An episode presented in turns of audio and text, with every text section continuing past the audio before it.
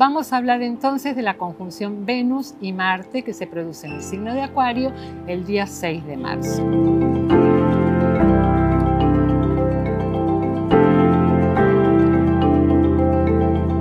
Una conjunción se produce cuando el planeta más rápido alcanza al planeta más lento. Desde ahí se marca el inicio de un nuevo ciclo. Sin embargo, Venus está haciendo una, la segunda conjunción en este tiempo eh, con, con, Marte porque viene de una retrogradación donde estuvo lenta, entonces fue en primera instancia Marte quien alcanzó a Venus en el signo de Capricornio.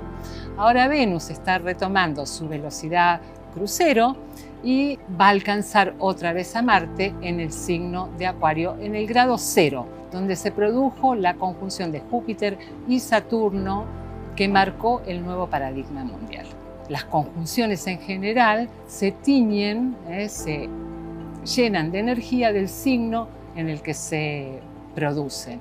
En este caso, el signo de Acuario es un signo racional, es un signo mental, es un signo cientificista y tecnológico y nada tiene que ver con la expresión de Venus, que Venus es el planeta del amor, del placer, de las relaciones y del afecto. La conjunción Venus-Marte no es favorable para Venus, ¿eh? porque Venus es un planeta equilibrado, que tiende a eh, la paz, y en cambio Marte es el dios de la guerra, la pone a Venus en esa conjunción, le, carga de energía muy activa, de mucha iniciativa, de mucho impulso, y eso no es favorable para el planeta.